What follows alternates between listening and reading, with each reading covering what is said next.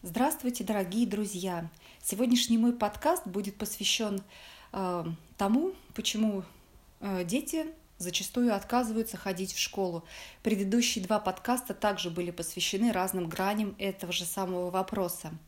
А, подкаст под номером 016 был посвящен неладам с учителями и со сверстниками, а подкаст 017 был посвящен тому, что ребенок может отказываться ходить в школу из-за того, что его травят, обижают сверстники. А сегодняшний выпуск посвящен более прозаичной теме, менее такой межличностной, а больше внутриличностной. Ребенок не любит, не хочет ходить в школу, потому что он не приучен делать регулярные усилия – Поэтому школа ему неприятна, он старается ее избегать. И здесь, конечно, я буду говорить о том, что это явление ну, значительно представлено в жизни школьника. Э, потому что все дети немножко ленятся, им немножко неохота, и понятно, что вставать с утра и делать уроки, и сидеть, проявлять постоянные какие-то свои способности и внимание, это ну, для всех некоторое сопротивление, некоторое напряжение. Сейчас я буду говорить о том, когда этого сопротивления и напряжения слишком много, оно практически блокирует уже способность ну, нормально переносить школу. Школа для ребенка – это практически постоянные усилия. Это усилия потому, чтобы сдержать себя, не спорить, когда хочется, не ходить по классу, не выкрикивать, там, не выражать себя в тот момент, когда ты этого захотел – и точно так же школа – это усилие потому, чтобы направить себя туда, куда нужно. Направить, чтобы что-то слушать, что-то записывать, что-то учить, как-то направлять свое внимание. Но в любом случае школа, школьная жизнь связана с постоянными и регулярными усилиями.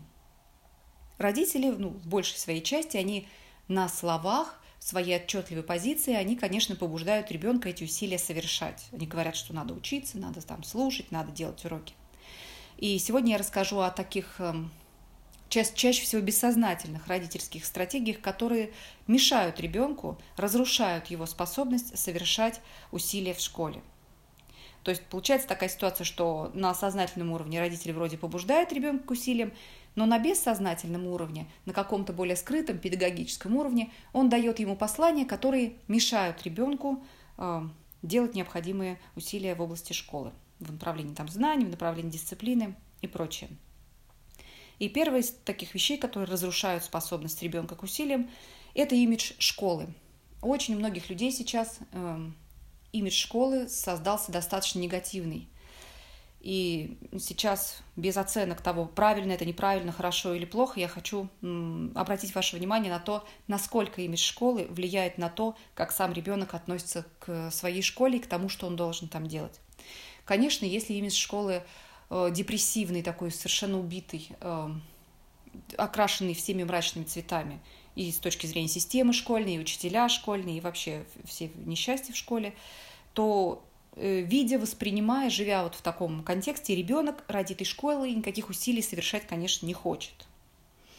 Если уже десятилетний ребенок способен довольно внятно повторить за взрослыми, что система образования наша умерла, и все это, в общем, никуда не годится, то ну, учтите и обратите внимание, насколько это влияет на его школьную мотивацию, насколько это разрушает его э, стремление соответствовать нормам школы, нормам школьной там, дисциплины и школьного обучения – ну, человек мало способен делать что-то ну, без, без видения, что ли, цели, без видения того, почему это хорошо. И для школьника, в общем, мотивация не получить два, она насколько-то она продвигает школьника, он где-то там шевелиться будет, но она не окрыляет, конечно же.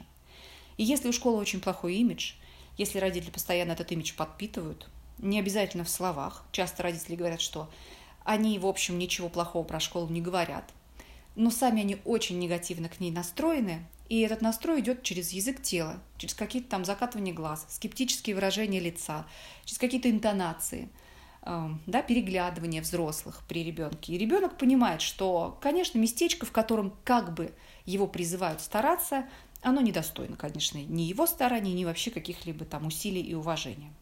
И это подрыв школьного имиджа, который влияет на мотивацию школьника. Чтобы ребенок в школе старался, школа должна иметь ну хотя бы нейтральный имидж, а желательно позитивный.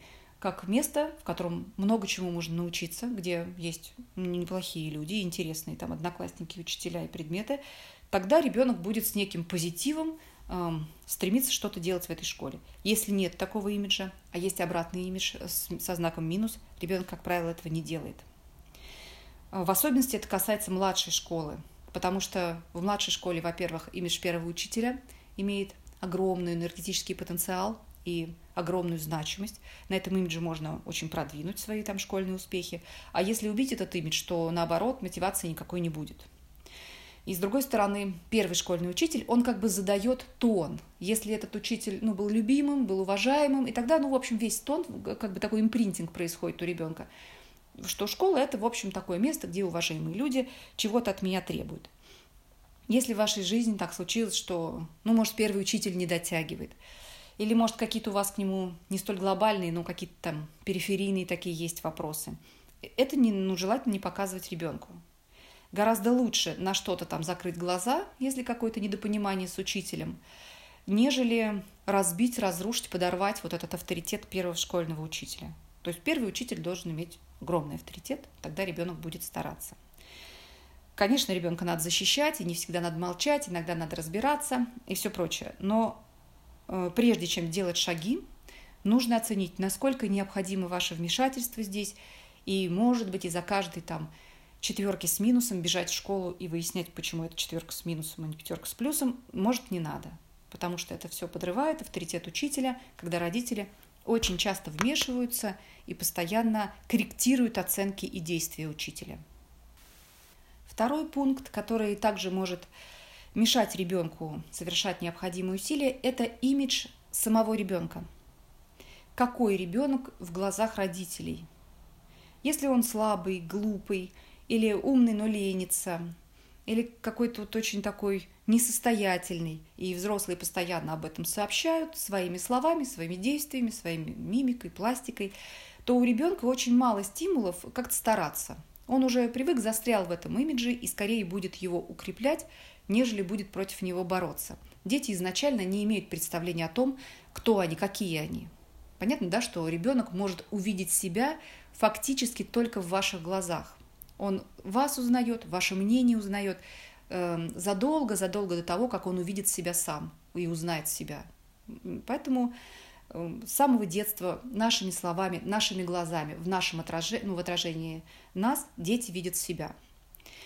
И в этой связи надо фильтровать и как-то контролировать свою речь и следить за тем, чтобы там не было постоянных таких угнетающих для ребенка фраз. Например, там, ну, у нас Вася, как всегда, в своем репертуаре, лень вперед него родилась, у нас все через одно место, ну ты как обычно. Ну, то есть все эти фразы укрепляют ребенка в мысли о том, что он никчемное существо, и формируют его способность или блокируют его способность делать усилия ради высшей доли. Точно такое же вредное влияние оказывает на ребенка его имидж очень слабого, очень устает, такой утомляемый и вообще не тянет, не справляется. Зачастую это правда, но Ребенку лучше транслировать мысль, что усталость – это некая норма жизни, после усилий люди и должны уставать. Это не катастрофа, это просто сигнал организма для того, чтобы ну, отдохнуть, переключиться, сделать что-то такое полезное для себя. Если ребенку часто и плотно э, говорить о том, какой он утомляемый, какой он слабенький, во-первых, он действительно начнет чувствовать себя более слабым, даже чем мог бы, а во-вторых, дети довольно быстро учится уходить от ответственности и уходить от усилий с помощью такого удобного аргумента. Устал. Устал, что-то голова кружится, что-то живот прихватило. Ну и буквально дети первоклассники уже формируют очень стойкую такую черту, быстренько защищаются от усилий, от ответственности таким способом. И несут, конечно, это во взрослый мир. Это ни с какой стороны не полезно, и культивировать это дело э, лучше не стоит. Если вы считаете, что ваш ребенок действительно утомляется, лучше думать о том, чтобы либо снижать как-то нагрузку в его жизни, если он ну, действительно не тянет и он перегружен, либо думать о том, как ему продуктивно отдыхать. Отдых э, в шопинг-центрах, отдых с помощью еды, с помощью кино, он очень привлекательный, очень желанный для детей в особенности, но он, скорее всего, не тот отдых, который дает энергию. Отдых там на природе, с родителями, в спортивном каком-то ключе, конечно, в большей степени и дает силы, и дает ребенку понимание того, что в общем он существо сильное. Потому что, да, мы же требуем от ребенка усилий. Усилия могут делать те, у кого эти силы есть, да, даже если вот, ну, идти от языка. Откуда слабому ребенку взять силы, чтобы это ну, проявить в жизни? Образ, имидж слабого ребенка не дает ребенку вообще даже понимания того, что у него есть какой-то э, ресурс энергии, к которому ему нужно обратиться. У него как бы нет этого ресурса энергии. Поэтому второй момент, который ослабляет и разрушает способность ребенка проявлять настойчивость, делать какие-то усилия, это имидж ребенка. Первый – это имидж школы, ради которой и в которой он должен что-то сделать хорошее. А второе – это собственный имидж. Кто должен сделать? Есть у него силы, есть у него способности, есть у него настойчивость или нет. Это, как правило, зависит от тех слов, которые мы говорим ребенку про него самого. Третий важный момент э, в этой теме – это общий подход. Общий подход существует внутри головы родителей, он транслируется в семье через высказывание, через образ жизни. И он влияет на то, может ребенок совершать усилия или не может, не хочет совершать усилий. Вот если у родителей такой подход общий, что жизнь очень тяжела, почти невыносима, то это напрямую вкладывается в голову ребенка. Это моделирует у ребенка отношение к жизни. И ребенок также будет относиться к этой жизни и к тому, что ему необходимо в ней действовать. Наше влияние на ребенка, оно полностью определяется нашим внутренним содержанием. Мы ничего, кроме того, что есть у нас внутри, ребенку предоставить не можем, по сути. Может быть, ребенок где-то там зацепит и другое влияние, может быть, оно будет полезным, может быть, оно будет не полезным, мы не знаем. Это за рамками наших возможностей. Но мы сами можем влиять только собой. Вот как мы думаем, как мы живем, так мы и можем влиять на ребенка. Соответственно, если взрослый сам живет в очень э, тяжелой психологической среде, то есть он все время совершает усилия невероятно для себя тяжелые. Ему тяжело переносить там жару, слякоть, снегопады, там условия жизни. Он очень не любит свою работу, он э, жаждет отпуска, он да, ждет выходных скорее. Он не может переносить помощь ребенку по школе и все время активно на это дело жалуется. То есть все тяжело. И за ребенком ухаживать тяжело, и хозяйство тяжело, и работа тяжело, и даже вот собраться, и то тяжело. Эм, то именно эта модель естественным образом пойдет в жизнь ребенку, в голову ребенку, вот этому школьнику, которому вроде как надо стараться. И, скорее всего, эта модель э, скажется ну, таким образом, что ребенок тоже будет каждое, каждое усилие воспринимать как э, ну, огромный порог, неприятность, барьер, что такое, не дают пожить спокойно. Особенно если родители напрямую активно жалеют ребенка. Они говорят, что портфель тяжелый, задание огромное, учительница несправедливая, ребята кричат, эти толкаются. Ну, в общем, много неприятностей. Э, даже косвенное влияние окажет огромное воздействие на способность ребенка совершать усилия, а уж прямое сообщение ему о том, что его жизнь, в общем, не красна, а, тем более вдвойне, втройне, в 10 раз больше окажет воздействие. Э, это надо учитывать. Это, конечно, личный выбор. Это личное решение, как воспринимать жизнь, что говорить ребенку.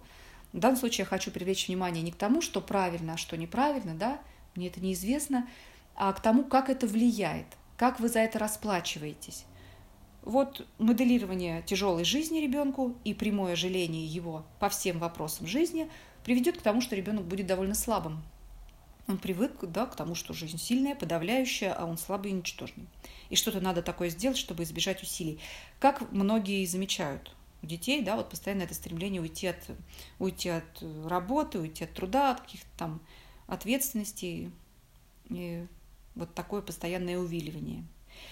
Если действительно вам кажется, что ребенок перегружен, что он не может выносить такую учебную нагрузку, такую физическую нагрузку, моральную нагрузку или э, и так далее, э, лучше совершить какие-то шаги для того, чтобы пере, переделать жизнь ребенка, ну, чтобы где-то ему облегчить жизнь, перевести его в более слабую школу, где не будет таких требований, или там перевести его ближе, или что-то еще сделать, чтобы в действительности улучшить его положение.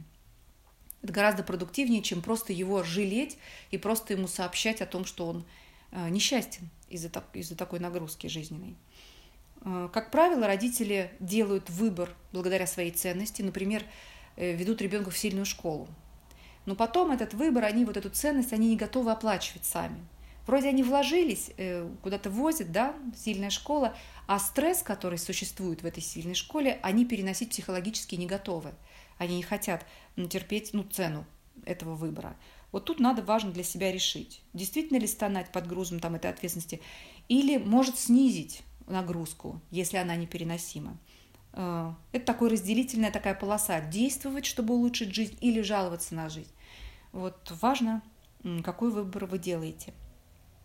В целом можно сказать, что общий подход семьи, что такое, да, общий подход родителей, общий идеологический настрой ребенка, что такое усилие, что такое жизненное усилие.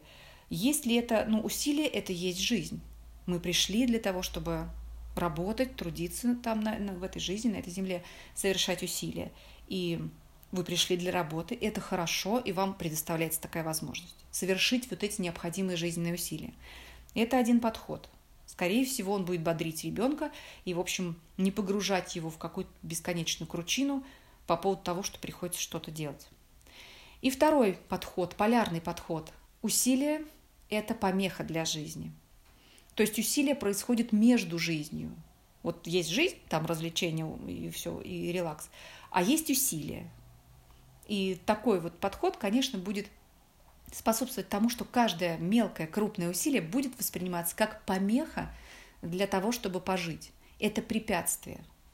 Соответственно, вот надо обратить внимание на то, какой подход вы, ваша семья транслирует ребенку. От этого зависит, будут ли восприниматься усилия на позитиве или наоборот, эм, как огромная неприятность жизненная. Понятно, что наши дети, большинство, живут в достаточно благополучном мире. Они не пришли в школу за рыбным обозом, чтобы получить знания, несмотря на угнетение, несмотря на тяжелые жизненные условия и такое прочее. То есть это, в общем, благополучный уровень. И если на этом благополучном уровне воспринимать любое усилие как ну, большую неприятность, то соответственно, его делать будет очень трудно. Нужна какая-то идеологическая э, основа для того, чтобы усилие было делать легко и приятно. То есть это зачем-то нужно, это хорошо делать усилия. Вот последите за своей речью, последите за своим внутренним миром, и можно проанализировать отношение к усилию. Усилие – это проблема в жизни или усилие – это норма и возможность жизни. Э, это важный момент. И последнее, о чем я бы хотела сказать, о такой стороне – жизни ребенка – это работа дома и режим дня. Э, это точно также влияет на то, насколько ребенок способен э, делать усилия, учебные усилия, прилагать какие-то старания в школе. Это особенно важно для самых маленьких, потому что маленький ребенок именно через режим дня и через работу по, дома, по дому, через свои обязанности, он и понимает, э, что такое жизнь и что от него требуется. Если его оградили от работы по дому и оградили от необходимости соблюдать режим, ну да, пока не надо никуда ходить, не соблюдаем режим. Вроде надо ходить, приходится напрягаться. Некоторые даже отказываются от сада, потому что в сад надо рано вставать. В сад надо тоже как-то себя ну, дисциплинировать, собрать. И поэтому говорят, нет, вот пока есть возможность, никуда водить не будем, будем все спать. Через это именно, через вот такие моменты идет понимание того, что Усилия в жизни – это норма, это необходимость, и нужна такая ежедневная дисциплина. Это, в общем, нормально. Человек перестает испытывать стресс от этих вот рутинных усилий. Если эти рутинные усилия продиктованы только внешней необходимостью, ну там вот надо напрячься, надо в школу идти, ну приходится уж соблюдать режим. А не надо, ну там все спят или все там не встают с дивана.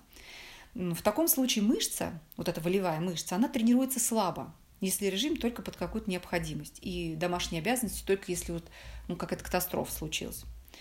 Э, мышцы тренируются слабо, поэтому как-то можно, может ребенок как-то делать усилия, но это на ручном управлении можно сделать. Либо на топливе мамин, маминого, папиного энтузиазма. Можно продвинуться, делать домашнюю работу не на своем, потому что сам человек, сам ребенок, лишенный режима и обязанностей по дому, он не очень умеет совершать вот эти регулярные стандартные усилия.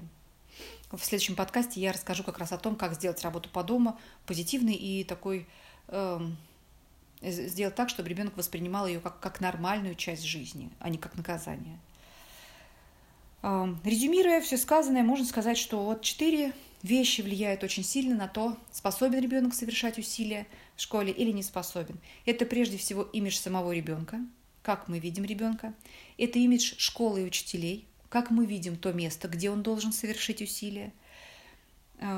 Еще один важный момент – это общий подход. Жизнь тяжела, если мы работаем, и жизнь прекрасна, если мы не работаем. Или все-таки жизнь – это есть работа. Общий подход э, к тому, для чего мы вообще здесь живем.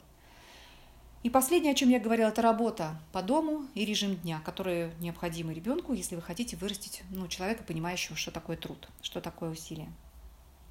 Больше о том, как подготовить ребенка к школе, я написала в книге «Большая книга родителей будущих первоклассников». Она есть в лабиринте и в других книжных магазинах. И в завершении хотелось бы сказать, что э, такие сложные вопросы, как побуждение ребенка делать нечто – они не решаются никогда быстро. Если у вас есть проблема в этой области, не нужно надеяться, что вы решите ее быстро или решите ее механически. А, например, там не сделал то-то, значит не пойдешь гулять.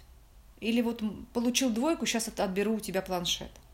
Вот расчет на такие методы, очень примитивные, наивные даже во многом методы, он почти всегда проваливается. Или может сработать как-то там эпизодически, случайно, наложившись на что-то. Решение вот таких важных проблем, как мотивация, как побуждение к труду, эм, происходит через перестройку среды и общей идеологии воспитания.